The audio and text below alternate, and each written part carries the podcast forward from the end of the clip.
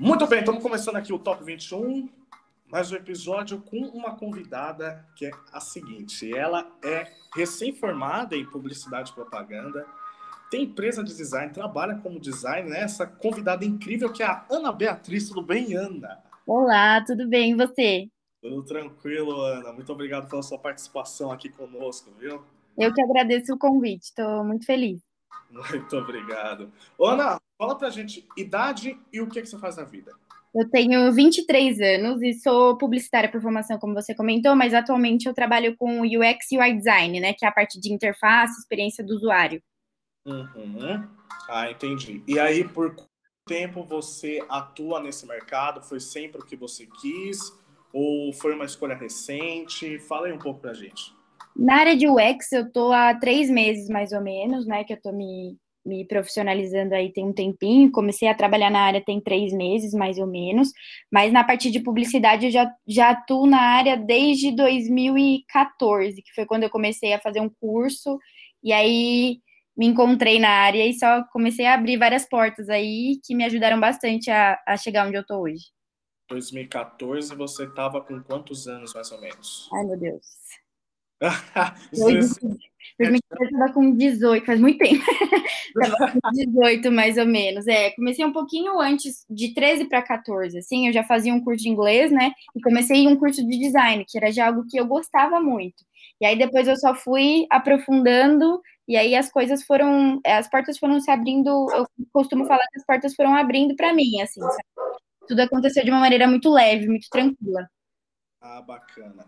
E aí, no caso, você preferiu estudar marketing, né? Mas aí, por que, que você preferiu estudar marketing, no caso? Então, eu fiz publicidade, né?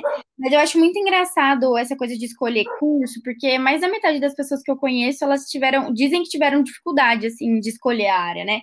E eu sempre tive na minha cabeça que, assim, desde o segundo ano do ensino médio, a certeza que eu queria trabalhar com comunicação. Porque foi algo que, como eu comentei, foi surgindo naturalmente na minha vida, assim. Eu gostava já de, de trabalhar com comunicação. É, eu comecei a trabalhar com 15 anos, numa empresa em que eu fiz esse primeiro curso de design. Então, já era algo que me interessava e eu amava, né? Então, as portas foram se abrindo. E depois desse primeiro, eu fui para uma startup de tecnologia e aí trabalhava com criação e marketing, e tudo foi caminhando para eu só amadurecer essa parte de criação, de comunicação, e aí eu me encontrei. Confesso que eu estava entre publicidade e jornalismo aí, mas aí eu fui dar uma, dar uma olhada nas matérias, enfim, foi que me ajudou a decidir. Mas é uma área muito abrangente, né? Então é comunicação de qualquer maneira. Então tudo se, se conversa meio que deu uma chacoalhada no cérebro, assim. Tá é, vendo? exatamente. Aí você viu alguma coisa e resolveu mudar de direção. Mas o, o que, que te fez mudar de direção? Porque, como você falou, é, são áreas de comunicação, certo? Sim. Mas você estava sendo influenciada por alguma coisa a querer fazer jornalismo, creio eu. Uh, mas aí, o, o que, que de fato fez você mudar de direção? Ou foi só uma matéria, foi só a grade mesmo? Ou pesou na consciência alguma coisa que te fez partir para publicidade e propaganda? Então, as matérias, na verdade, abriram os meus olhos com o que eu fazia já e que eu gostava. Então, fui assimilando com as coisas que eu gostava, com edição e criação, que é algo que eu já me familiarizava. E no jornalismo, isso ficaria um pouco de lado, né? Então, é uma parte menos abrangente. Então, foi algo que me brilhou os olhos. E eu não pensei tanto na carreira em si, né? No que, enfim, as pessoas até falam, né? Ah, você tem que escolher o que dá dinheiro. Mas eu tinha que escolher o que eu gostava, né? O que eu, que eu me identificava para depois eu pensar no, no que viesse depois e graças a Deus tudo deu muito certo, assim, para mim. Que bacana. E, e por falar, por exemplo, em dar certo assim, eu quero que você conte um pouquinho da sua trajetória, desde a Ana por exemplo, pequenininha, que ela na escola já tinha alguma visão, assim, uh, algo que te, te, chamava atenção até a Ana de agora. Conta um pouquinho pra gente aí. Legal. Olha, eu sempre fui uma pessoa que conversava demais, assim. Minha mãe brinca que era a maior reclamação, assim, da escola, que me falava, falavam muito, de, muito bem de mim, assim, em relação às notas, mas que eu conversava demais. Então, era algo que foi despontando, assim, e chamando atenção para essa parte de comunicação mesmo, porque é algo que eu sempre gostei de falar. Eu falo muito, então dá, acho que vai dar para perceber aqui. Mas é algo que, que foi só amadurecendo com o passar do tempo. Então, desde lá, foi algo que, que chamou a atenção das pessoas. E assim, mais ou menos com 15, de 14 para 15 anos, eu já tinha mais ou menos uma maturidade, assim, de querer trabalhar. Não era algo que minha mãe me influenciava, nem meus pais. Eu não, precisava, assim, né? A gente vê muita gente que precisa trabalhar cedo, mas era algo que eu queria, que eu gostava. Então, eu sempre gostei muito de me virar e eu não tenho vergonha nenhuma de dizer isso, assim. Então, durante um tempo eu fazia algumas retrospectivas, sabe? De aquelas retrospectivas de festa de 15 anos, de casamento. E aí comecei a fazer isso, fazer convite para alguns amigos e foi algo que eu fui me encontrando de 13 para 14 anos, assim. Então, eu ganhava meu dinheirinho aí, fazia minhas coisas e durante o tempo eu também entregava jornal no prédio, algumas coisas que eu aprendi a me virar porque eu não podia trabalhar ainda num, num, num, a partir dos 15 anos só, que a gente podia, né, pela lei da aprendizagem, enfim. É, por causa do aprendiz, né? Isso. E aí eu tinha que aguardar esse período, mas eu queria de alguma forma me virar. Então eu fui fazendo algumas coisas. E aí, nesse curso de design, quando eu terminei esse curso de design, eu fazia perto de casa, o, essa empresa do que dava esse curso me ofereceu uma vaga. E aí eles perguntaram: ah, você quer ser aprendiz aqui, trabalhar com a gente? E eu lembro que eles falaram um salário, acho que era 700 reais, e meu olho chegou a brilhar, assim. a gente é muito novo, a gente não tem muita Nossa, pra mim era o maior dinheiro ah. do mundo. Foi, nossa, eu fiquei, nossa, eu lembro da minha felicidade, assim, acho que foi em 2014, é, foi quando eu comecei mesmo. Não, eu tinha 14, 15, acabou de completar 15, enfim, faz tudo muito tempo para mim, né? A gente vai ficando, vai passando do tempo, a gente não sabe nem muito a nossa idade. Mas foi quando eu tinha, eu tinha acabado de completar 15 anos. Uhum. E depois disso, é, eu fiz dois anos lá como aprendiz, né? Teve o primeiro ano de contrato, e aí eles renovaram depois. E infelizmente a empresa faliu, não foi por minha causa. Era uma empresa de... assim, é muito interessante. Como é que uma aprendiz vai conseguir falir uma empresa? É, mas aí você fala assim, fala assim, ah, eu, foi meu primeiro emprego, mas eu saí porque faliu. Aí fica meio, pega meio fica meio, meio ruim, né? Mas era Olha... que, como uma, era uma área de curso, de, enfim, de oferecer curso, enfim, já era um mercado que já estava aquecendo mais para o online do que para o físico, né? E aí não tinha essa adaptação lá ainda. Então foi por isso que foi complicando, né, aquele lado de lá. Mas em relação a mim, quando eu saí de lá, eu fiquei dois meses, né, parada, mas enquanto isso eu estava procurando algo. E aí acabou que eu consegui uma vaga de numa startup, um, conhecido, eu tinha uma startup de tecnologia e precisava de alguém para ajudar ele. É, aí eu comecei a trabalhar como assistente de marketing lá, também era no Tabuão, tudo muito perto, né? E foi onde eu aprendi basicamente 50% do que eu sei hoje, assim, é muito bom porque era uma empresa de duas pessoas, então era museu e o meu chefe. Então nós aprendemos muito juntos, assim, foi muito bacana para minha trajetória, assim. Você meio que já, não é meio, na verdade você já teve contato com a prática antes mesmo. Exato, foi o que me ajudou. Exatamente, foi algo que me ajudou, assim. Depois veio a parte teórica, mas eu tive muito contato com a parte prática de uma maneira muito natural e foi que me ajudou a decidir. Então, nesse período que eu estava começando lá na startup, foi quando eu entrei na faculdade. Então, foi algo que me fez ainda mais decidir. Eu lembro que, que a, a primeira pergunta também tinha a ver com isso, do, da questão do jornalismo, enfim, a que a gente falou antes. Então, acho que foi o que me ajudou também, né, de ver na prática o que eu estava fazendo, que era algo que eu gostaria que a parte de publicidade ia se relacionar melhor. E aí, Sim. depois de lá, é, nesse período que eu estava lá, né, eu fiquei dois anos lá também, só que eu tinha entrado na faculdade e as coisas eram muito complicadas, assim, para mim financeiramente. A faculdade era um sonho, eu sempre quis fazer Casper, é, mas era uma coisa muito complicada, porque a mensalidade já era muito cara na época. E aí eu lembro que eu pagava meu salário todo, com a, facu pagava a faculdade toda do meu salário e minha mãe ajudava com uma parte do dela. E aí chegou um período da nossa, do, do meu ano, acho que eu estava no segundo para o terceiro ano, que todo ano aumentava, né? Aí minha mãe virou e falou para mim assim, filha, se aumentar mais um pouco, não vai dar o meu salário nem o seu salário mais. Então a gente vai ter que pensar em alternativas. Eu já tinha uma parte de bolsa socioeconômica na faculdade, enfim, eu tava de tudo, né? E não, eu não queria sair. E aí eu busquei umas formas de conseguir bolsa 100% e eu descobri o, o, estágio não remunerado da fundação que pagaria minha faculdade. E é muito engraçado, eu tenho alguns amigos que até lembram dessa situação. Eu falava para eles todos os dias que eu queria muito o estágio lá, não sabia que tinha uma área de criação dentro da fundação, mas eu sabia que eu queria estagiar lá, porque eu precisava, obviamente, mas eu acho que era um lugar que ia me, me ajudar muito. E aí abriu uma vaga de criação lá no, no, na fundação para estágio. E aí eu me inscrevi, passei, enquanto eu estava lá na, na, startup, e fui para lá. Então foi algo que, graças a Deus, me ajudou muito. E se não fosse esse estágio, eu não teria me formado onde eu queria, sabe? Não tinha terminado a minha faculdade. E foi o que me ajudou, me segurou aí por dois anos na, no, no, estágio, que não era remunerado, mas foi a parte que me ajudou bastante também é, a amadurecer profissionalmente. Foi lá que eu me aprofundei em design, em criação, principalmente, né? Então, me ajudou bastante. E aí, quando acabou esse, esse meu estágio, é, eu saí de lá, porque na verdade eles não renovam, né? Eles têm dois anos aí, depois só fica uma pessoa efetiva que já era o meu chefe. Eu fui para uma agência de publicidade e fiquei um tempinho lá. Foi algo que, para vivência, é muito importante, né? Você trabalhar em agência, para quem quer trabalhar com criação, é algo que te dá uma visão de mercado muito legal. Mas era algo que eu não me identifiquei tanto. Eu gostei muito da agência, mas eu gosto de trabalhar em empresa, é diferente a dinâmica de trabalho, assim. E aí eles me ligaram para voltar para a fundação. Meu chefe estava saindo, eles me ligaram e falaram: "Bia, você quer voltar?" E aí era para o lugar do meu ex-chefe, né? E eu super aceitei, porque era um lugar que, que para mim me faz brilhar os olhos a fundação, assim. E aí eu voltei para lá em 2019 agora, né? Voltei para a parte de criação mesmo para coordenar a equipe. E no final desse ano eu recebi um convite para trabalhar lá, mas ir para o time de web e inovação, né? E aí estou lá desde então. Então foi uma trajetória que acabou me levando muito a Casper mesmo, mesmo depois de formada, é um lugar que eu realmente amo. Cara, olha que bacana. Você, mesmo nova, né? Você não precisava, digamos assim, trabalhar, né? Você tinha ajuda dos pais, Sim. mas aí por conta disso você, mesmo assim, preferiu uh, caminhar com as suas próprias pernas, digamos assim, né? Sim, exatamente. Era algo que é muito engraçado, porque eu, era algo que minha mãe nunca precisou me ensinar, assim, no dia a dia. Era algo que foi se desenvolvendo em mim mesmo.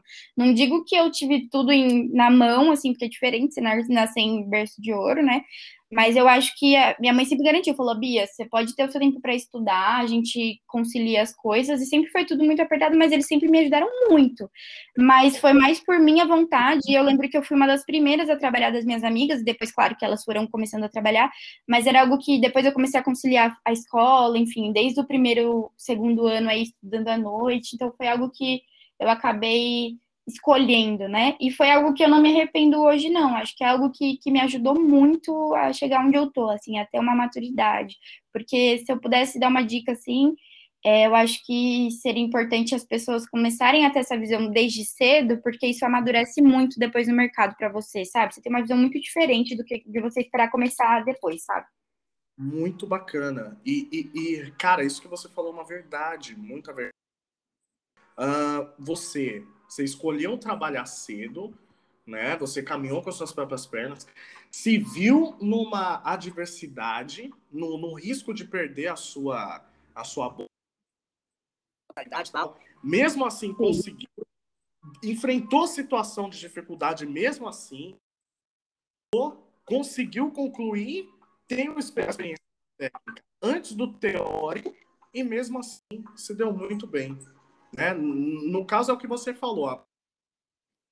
Foco, no caso, né? Sim, sim. É uma junção de tudo. Olha que bacana, que bacana. E, e, no caso, por exemplo, de alguma trajetória que você vê, Ana, é, durante sua trajetória, você, você sente que alguma coisa você entende ou você falado, ah, se eu fosse por esse caminho, uh, eu poderia ter me dado melhor, alguma, alguma coisa que de fato interferiu em alguma decisão sua, você olha para trás e você tem como arrependimento, ou você vê que você passou foi essencial para ser quem você é hoje? Eu acho que tudo foi muito importante. No âmbito profissional, não me arrependo de absolutamente nada. Eu acho que tudo é o que você comentou. Tudo que a gente faz acaba levando a gente ao que a gente é hoje. Eu acho que isso me ajudou muito. Eu me considero hoje uma pessoa mil vezes privilegiada por tantas portas que se abriram para mim aí. Então, eu acho que não tenho nem o direito de me arrepender de algo, mas eu, eu, eu acho que eu não me arrependo de nada. Olha que, olha que legal, que legal. É, e fala pra gente, o que, que de fato faz um design gráfico, né? E como é que você consegue conciliar dois trabalhos? Até porque hoje você empreende também, né? Que a gente vai falar um pouco mais para frente. Mas como é para você hoje conciliar os dois trabalhos e tocar e manter o foco? Porque É, tem muita gente hoje que você sabe que prega na internet que tem que ter equilíbrio, que a vida é um equilíbrio, né? E a gente sabe que não é um equilíbrio, que na verdade tem muito desequilíbrio, que a gente tem que abrir mão de muita coisa, né? Principalmente para alguém que toca dois serviços ao mesmo tempo. Como é que é para você manter uma rotina assim? Olha, eu acho que é uma coisa que a gente, eu comento com as pessoas que eu costumo conversar assim no dia a dia, que quando nasce sem alguns privilégios, a gente nasce umas 10 casinhas atrás de algumas pessoas. Então a gente tem que correr super atrás para tentar chegar um pouco mais perto dessas pessoas é, e tentar igualar algumas coisas, né? É muito difícil a gente ver a realidade que a gente vive no país hoje. Mas é um desafio conciliar esses dois trabalhos. Sobre a área de design, é uma área muito ampla, né? Então, o designer gráfico, ele cria os produtos impressos, tipo cartão de visita, panfleto, material de ponto de venda, cupom de desconto, tudo que numa loja, assim, no material de, gráfico de uma empresa, é tudo o designer gráfico que faz. Isso falando do âmbito impresso, né? Mas o design em si, ele é tudo que você vê na internet hoje. Então, tem o design online digital, né? Que é 90% eu diria do que a gente vê hoje aí é, em relação a Instagram, redes sociais, como um, de, um, de uma maneira geral, né? Mas para conciliar os trabalhos, é, no começo foi muito difícil, assim. É, já era algo que eu fazia desde, desde o começo, como eu comentei, assim, de 13 para 14 anos, eu já frilava com essas coisas de edição de vídeo, mas era algo que no meu dia a dia era algo bem tranquilo. E isso foi crescendo ao longo dos anos. O ano passado, com a pandemia, é, para muita gente, infelizmente, a pandemia veio aí para prejudicar muita gente, né? É, não só na parte de saúde, mas na parte financeira também. Mas na minha parte de publicitária, assim, na minha visão, e como Mandem Jobs, assim, que é a, a minha empresa e da minha sócia, a gente fez um crescimento absurdo, assim. A gente conseguiu aí conquistar muitos clientes. E foi um, um, crescimento muito grande, muito rápido. E aí, como eu trabalho já CLT há algum tempo, foi algo que eu tive que conciliar e no começo eu confesso que foi bem difícil, assim. Essa questão do equilíbrio, ela é necessária, sim, é, porque a gente precisa entender que o nosso corpo e a nossa saúde são mais importantes, né? A parte é, mental, principalmente. Mas, por outro lado, a gente tem que lembrar que a gente está algumas casinhas atrás de algumas pessoas que nasceram, infelizmente, com alguns privilégios. Então, a gente tem que ter um equilíbrio em tudo isso. É um desafio todos os dias, assim, de acordar e trabalhar isso na nossa cabeça. É, sobre essa questão de, de ainda de conciliar, é, nesse mesmo período do ano passado que eu consegui é, um crescimento muito grande na parte financeira foi que me ajudou e me ajudou, e ajudou minha família, assim, é, minha cachorrinha ficou doente e faleceu. Então, eu passei a encarar o meu trabalho como refúgio, assim, sabe? E aí foi algo que me atrapalhou no meu trabalho, no meu relacionamento, em tudo. Então, é, como a gente estava sem sair de casa, a gente não tem mais no home office, tiram algumas coisas de, tipo, esse, essa sensação de, putz, acabou o trabalho. Para mim, não tinha isso. E aí passou a me consumir, consumir de uma maneira muito ruim. E aí, esse ano, no começo desse ano, eu descobri um burnout, né, que é a questão do esgotamento profissional. E por eu ser muito nova, foi algo que eu precisei olhar com mais atenção, né? Então, é algo que eu preciso trabalhando com o tempo, mas é sempre conciliando, como você comentou, né? Ter esse equilíbrio, mas não esquecer de onde nós estamos e para onde a gente quer ir, né? Você teve esgotamento profissional com pouca idade. Exatamente. Eu fui diagnosticada em janeiro desse ano. Caramba! E, por exemplo, ah, agora você já deve estar. Tá está sabendo conciliar melhor, né? A gente sabe que também a questão de trabalhar demais também é uma questão que precisa se preocupar, mas você é uma pessoa que tira mais coisas boas do que ruim das suas relações, né? Você olha atrás e você sente orgulho de si mesma. Você mesmo tendo pouca idade, né? 22 para 23 anos, você olha para trás e você sabe que alguém falava nossa, você precisa ter mais vida social. Nossa, você está se doando demais. Você é, vê com bons olhos esse tipo de crítica ou você acha que o que você faz te leva para uma direção e só você enxerga o seu futuro e mais ninguém? Então, é, quando esse, esse toque, eu encaro como um toque, né? Tem muita gente que dá um, dá um conselho e não está no seu dia a dia. Mas quando esse conselho está dentro da nossa casa, como eu ouvi da minha mãe, do meu namorado, da minha sogra, de muitas pessoas que gostam de mim, dos meus pais, principalmente, é, a gente tem que olhar com atenção e ouvir sim, porque é algo que eu gosto de fazer. Então, é muito difícil para uma pessoa que é workaholic, que gosta de trabalhar, eu faço o que eu amo. Então, se você me der é, 10 trabalhos agora para eu virar à noite fazer, eu faço, porque eu gosto. Mas é algo que faz mal, porque você não entende porque o seu corpo precisa descansar, porque você está fazendo algo que você gosta. Então, se, se você me falar, Bia, eu preciso que você fique uma semana fazendo algo que você gosta, eu vou estudar, eu vou trabalhar, porque é algo que eu gosto. Só que a gente tem que saber conciliar essas duas situações, entendeu? Então, quando esse conselho vem de fora, eu não ouço tanto quanto eu ouço como, seria, como eu ouço dentro de casa. E aí eu ouço com mais atenção, porque realmente eu não percebo que tá me fazendo mal, porque é algo que realmente é o que eu gosto, sabe? É o que eu amo. Você, de fato, você não sente. Não. Né? Você tá falando, eu me identifico muito, né? A gente não sente o que tá fazendo quando a gente faz. Né?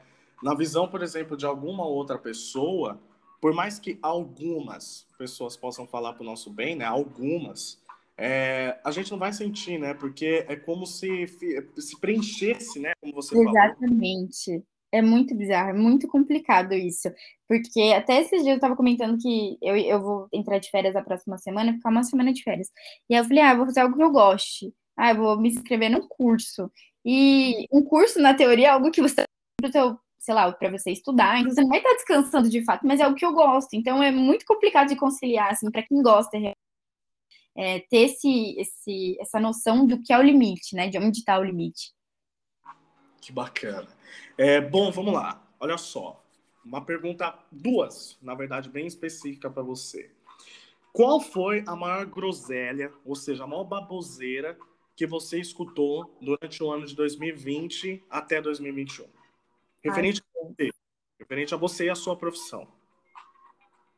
É, que o mercado estava saturado, que já tinha muita gente da área, porque é algo que a gente ouve de muitas áreas. Assim, no ano de 2020, a gente viu aí, acho que é por isso que também é, a gente teve uma evolução muito grande no nosso trabalho, porque tem muita gente querendo empreender. Então, a gente atende principalmente pequeno empreendedor que está querendo abrir uma empresa ou construir uma marca. É, a gente vê muita gente que trabalha com CLT, mas quer desenvolver algumas coisas, é, muitas hamburguerias, muita gente quis abrir muita coisa, e eu fico muito feliz com isso, de ver as pessoas querendo empreender.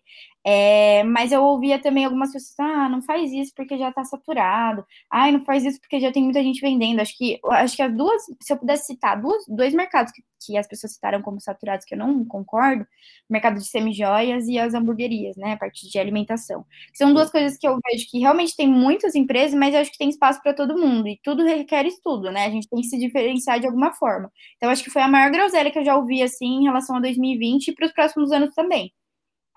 Olha que, olha que legal, né? Você, por exemplo, que você, como você falou, você faz parte da, da parte de criação e a gente vê que na teoria, numa pandemia onde as pessoas, teoricamente, né, uma crise, falando do cenário econômico, para retrair as pessoas com seus gastos e você vê pessoas com oportunidade de criarem seu negócio, de tirarem aquilo do papel que já estavam há anos ou há semanas, ou, por exemplo, emprego fez elas empreenderem, alguma situação. Sim. E você vê que cada vez mais pessoas têm vontade de tirar algo do papel. É, no caso, isso é supre muito a sua área, como você falou, e faz com que, depois que passe a pandemia, o número de empresas também cresça, né? Exatamente. É o que a gente comenta de que tem espaço para todo mundo, né?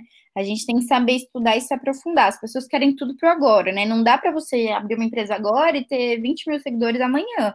É, não dá para você vender 20 mil unidades do seu produto se você não fizer um trabalho do dia a dia. É, tem que ter paciência. E as pessoas que querem. Tem muita gente que quer começar, mas quer começar lá no topo já. Não uhum. funciona. Sim. Exato. Agora vamos lá. Duas perguntas, hein? Primeiro, referência para você na sua área, nome de pessoa e por quê, o que, que ela te impressiona?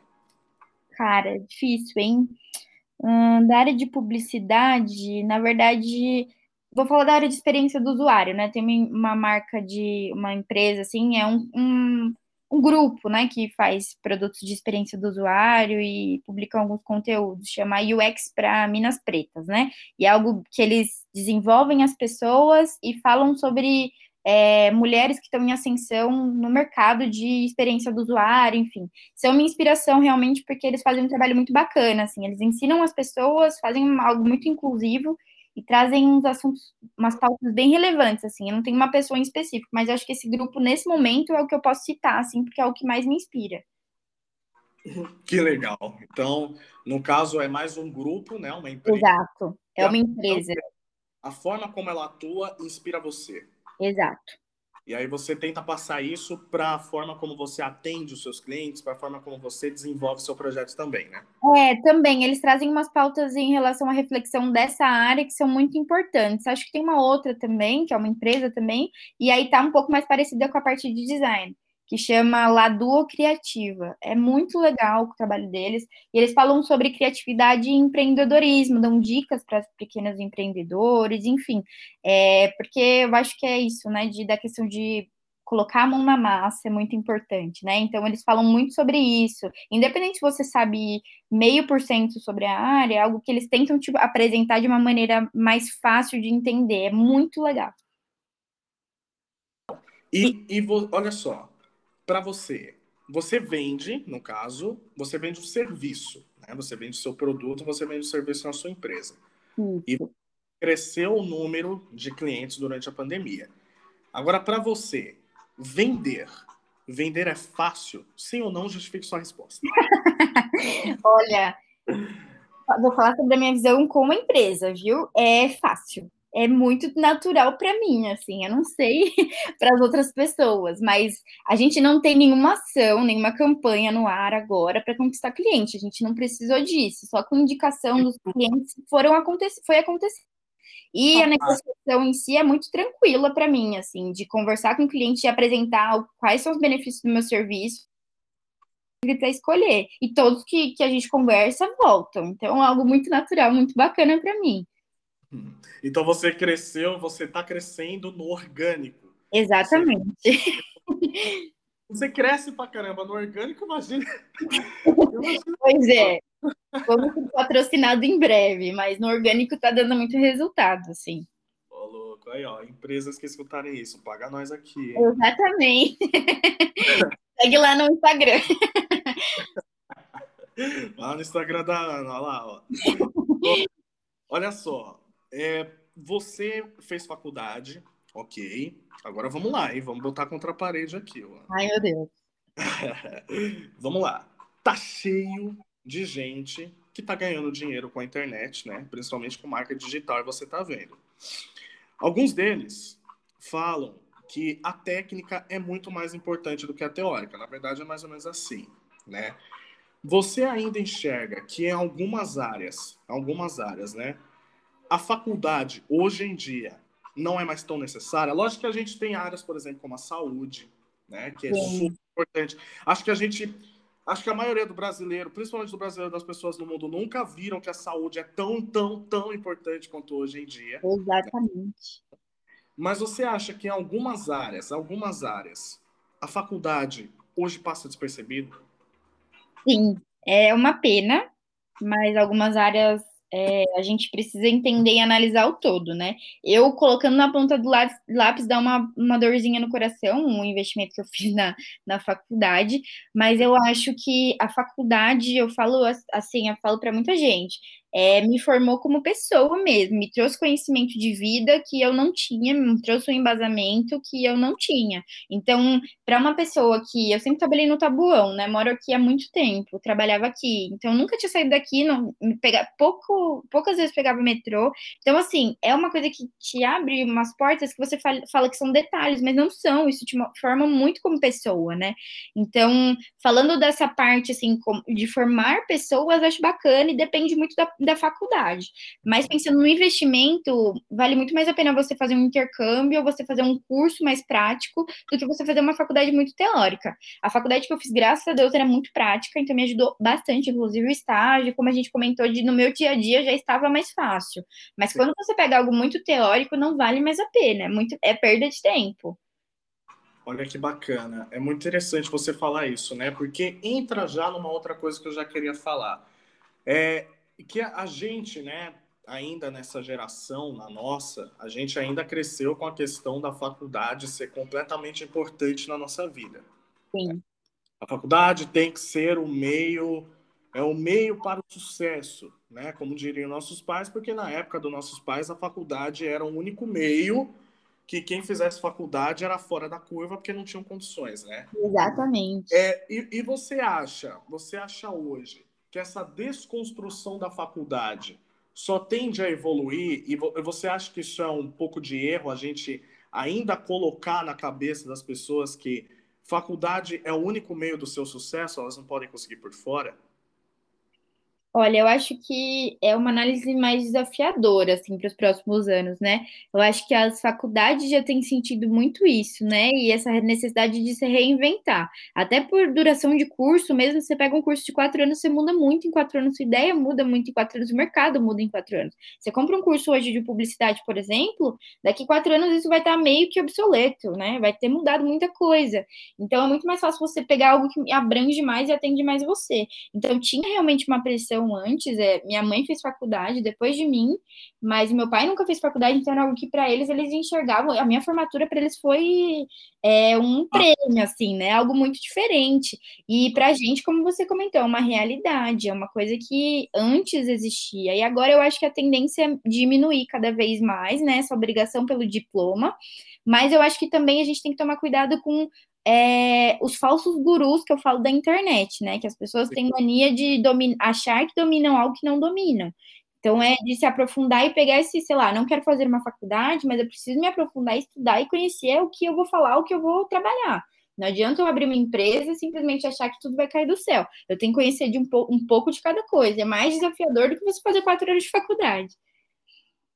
Mas aí é uma coisa que você falou lá no início, né? Uma coisa que você fez. Você Sim testou antes e você vem há muito tempo testando, né? Quer queira ou não, 2013, 2014, já faz uns anos aí. Pode Exato. parecer gente, mas já faz uns anos, né?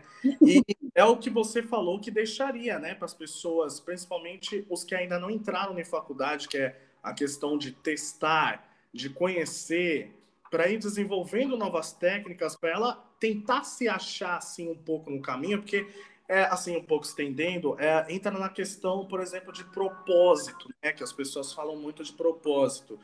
É um pouco difícil essa questão de propósito, né? Para uma pessoa que está se achando. Mas o que você falaria com base na experiência própria é testar bastante, assim você se encontra e vê se é aquele caminho que você quer, mais ou menos isso. Exatamente. Teste suas habilidades e encontre algo que você goste, né?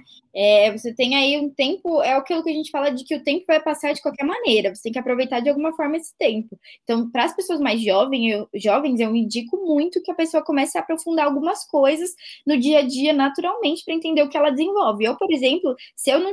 Claro que eu desenvolvi a área de comunicação, mas eu jamais eu identifiquei que lá desde o começo eu não me desenvolveria numa área bio, biológica ou de exatas. Era algo que eu fui desenvolver, fui entendendo que não era para mim e que eu não me, me familiarizar que vai impactar sim lá, no, lá na frente. Então, essas pessoas precisam começar a dominar e acordar um pouquinho para a vida, sabe?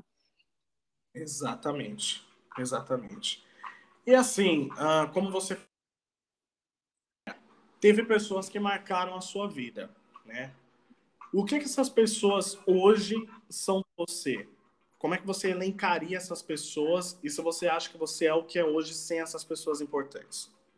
Olha, eu acho que principalmente a minha família, né? Você falou pessoas importantes, eu penso muito na minha família, assim, né? Eu tenho muitos amigos, claro, mas as pessoas que foram mais importantes nesse processo foram a minha família dá até uma vontadezinha de chorar aqui, mas é que a minha família foi muito importante para minha trajetória, assim. Então, é, são coisas pequenas que, se eu for parar para contar aqui, a gente vai fazer um tempão, mas que é, me trouxeram tudo que eu tenho hoje. Então, graças a Deus, eu tive pessoas que me incentivaram. Eu lembro que quando eu passei na faculdade, é muito engraçado, que a lista da faculdade, todo mundo já, já sabia o que eu queria, né? Que eu queria Casper desde o começo da faculdade, da, da, da desculpa, da, do ensino médio, e minhas amigas sabiam, e a lista acho que era para sair em janeiro. E aí acabou saindo dois dias antes do Natal. E aí eu, eu lembro que eu tava sem o celular e começaram a me ligar. E as minhas amigas me mandaram print, porque elas estavam entrando lá no site, é, e viram o meu nome lá e me mandaram. E aí eu contei para minha avó, então eles souberam antes que eu, porque eles estavam mais preocupados que eu.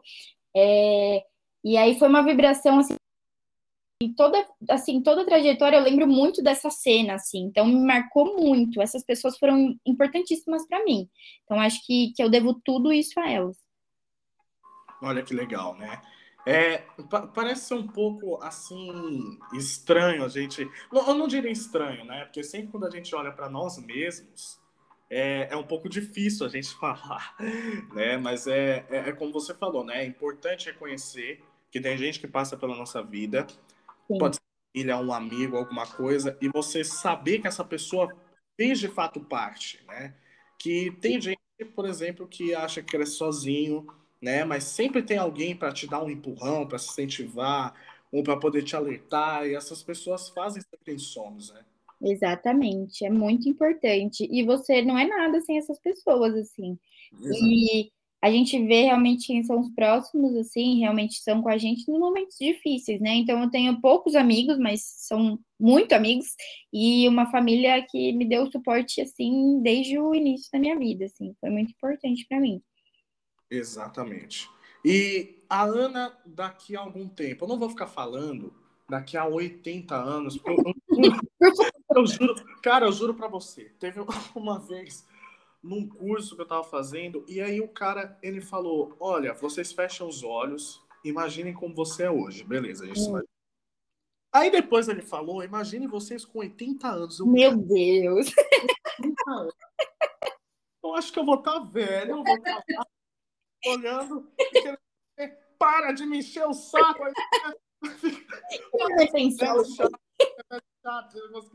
Então, não que seja com 80 anos, mas a Ana querendo saber de um futuro. E, e outra pergunta, vou fazer duas perguntas para você. Tá. Como é que você se enxerga daqui para frente?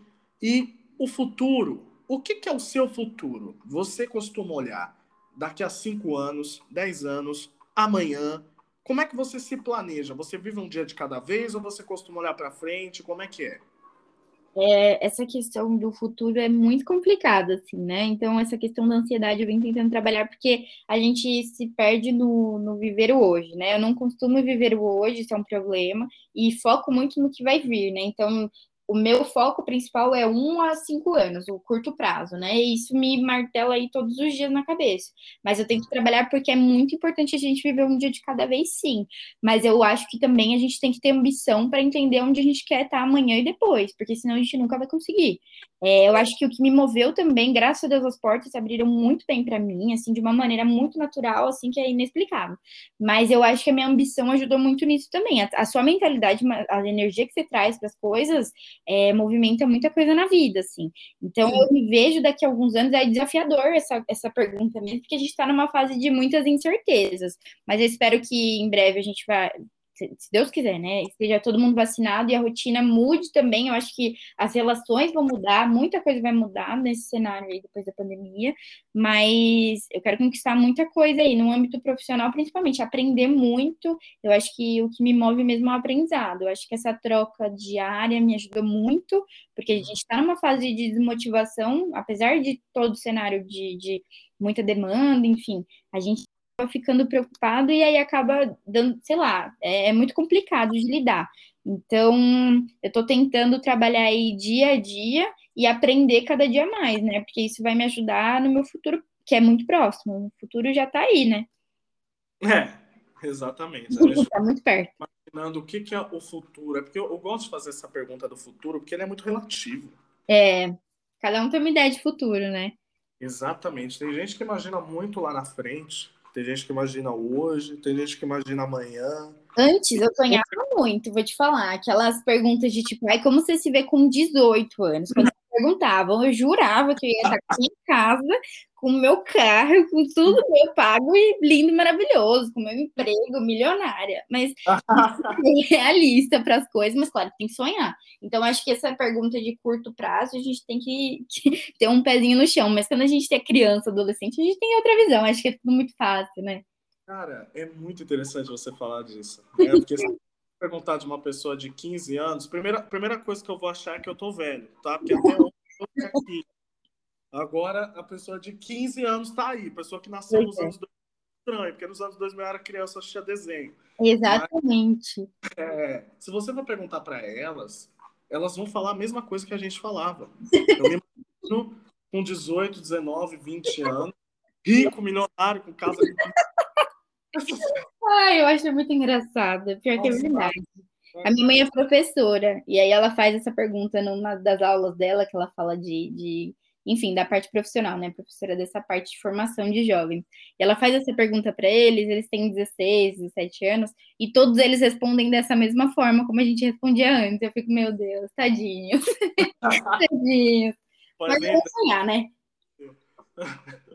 Às vezes eu tenho vontade de voltar a ser criança, parar de reclamar. Às vezes, às vezes eu estava até falando com a minha mãe, ô mãe, Desculpa eu não ter, eu ter tirado nota vermelha tal dia, porque era só tirar nota vermelha, eu não pagava a conta, isso, aquilo. Era só tirar a nota azul, tá tudo certo, só, só era isso. É. E a gente reclamava da vida, meu Deus. Nem sabia de nada. Nada. É seguinte, você é uma mulher que tá com bagagem, né? E vamos, vamos voltar é, com, que nem a gente está falando dessas crianças crianças, jovens de hoje, o que, que você poderia falar para eles uh, em questão de visão, em questão de fazer o que, o que você quer, assim, em questão de enfrentar desafios? É, qual tipo de mensagem você deixaria para eles? Qual tipo de conselho, assim, de uma pessoa que tem resultado como você? Olha, eu acho que olhar para dentro mesmo, né? Parece muito vago, mas não é assim de entender o que você gosta, de fazer o que você não gosta, mas de se dedicar em tudo aquilo que você faz, porque de alguma forma você vai ter alguma resposta lá na frente, né? Então eu vejo que desde a minha escolha de trabalhar cedo, isso tudo me, me tornou o que eu sou hoje. Então essas pessoas precisam aproveitar e eu acho que assim, não esperar a vida passar. É, se eu tivesse que aconselhar uma pessoa que tem 15, 16 anos agora, dela já, se ela tiver interesse, claro, começar a aprofundar a parte profissional dela, né? De ver no dia a dia se ela quer, não quer trabalhar numa empresa, ela quer empreender, de já começar a entender e estudar o que, que esse mercado que ela quer entrar pode oferecer, de, de ter na mentalidade aquela questão das casinhas mesmo, de começou aí 10 casinhas atrás de uma pessoa que tem mais privilégios e tem que correr atrás, sabe? Então é isso. E de também conciliar a vida profissional com a vida pessoal, né? Claro, de, de não ter isso para, enfim, passar por cima de você mesmo, né? Que é muito importante. Mas acho que é isso, de, de entender e, e eu fico um pouco preocupada com essa geração, sinceramente, assim, a geração TikToker, né? que é um desafio para essas pessoas, elas são nativas digitais, né? A gente fala. Que é essa, essa galera que já, já nasceu muito familiarizada com a internet, mas que não sabe aproveitar tão bem. Então, a gente tem tudo na nossa mão hoje, literalmente. O celular está aí para provar isso. Então, é de aproveitar tudo. Tem muito curso gratuito. Nossa, tem tanta coisa que, se na nossa época já era um pouco mais fácil, mas não era tão fácil, né, em relação ao acesso à internet. Mas se, for, se eu tivesse nesse período, assim, é, nessa oportunidade, eu não, não largaria, não. Eu, eu aproveitaria de uma forma muito importante. Você vê que coisa engraçada? Você está falando, por exemplo, da época que a gente era nos 2000. Os anos 2000 para 2010, para os anos 2020, agora, é outra coisa. É completamente é diferente. Diferente. A gente tinha o Google, os primórdios do Google, mas completamente diferente, não tinha nada disso. Nada, nada, nada, nada, nada. Curso, tanto curso online, né? Agora, assim, eu fiz um curso, lembro que lá no meu auge de 13 para 14, fiz um curso de marketing online, mas era algo muito novo, assim, para familiarizar, assim, era muito diferente. Hoje em dia tá tudo muito fácil. Exatamente, exatamente. Olha, Ana, eu gostei demais desse bate-papo, tá? A gente consegui aprender, aprendi demais com as suas explicações, dá uma ampla visão, né? E cada vez que eu faço, eu só me sinto é, que cada vez o tempo vai passando. Cria um pouco essa sensação de que o tempo vai passando, mas é muito bacana a gente ver, a gente entender que tem pessoas à nossa volta que tá que tá lutando, que tá ali, que tá no dia a dia. É cada um com uma realidade diferente, é uma loucura. E eu agradeço demais pela sua participação e por você ter deixado esses ensinamentos aqui. Olha, eu que te agradeço pela oportunidade, parabéns pelo projeto, que eu acho que é muito legal, acho muito necessário. Eu fico muito honrada de participar e acredito que isso vai inspirar muitas pessoas, assim, parabéns de verdade. Algo que é um papo flui muito bem, assim, é muito gostoso de conversar, assim, que é algo que eu gosto bastante. Então foi muito bacana para mim, muito enriquecedor também. E espero que as pessoas gostem também. Com certeza vai gostar. Gente, siga qualquer um que entrar aqui, vá no Instagram dela, que é arroba Ana Beatriz. É o arroba AB Martins, com AB... dois S. Maravilha. Qualquer coisa vocês vão ver lá. Aí. E manda, enche o saco dela, tá bom? Qualquer um que entrar, peça e peça, principalmente você que está iniciando sua empresa, que isso vai ajudar bastante. Com certeza. Muito obrigada mesmo. Valeu, Ana. Para você que escutou até aqui, muito obrigado e até a próxima. Valeu.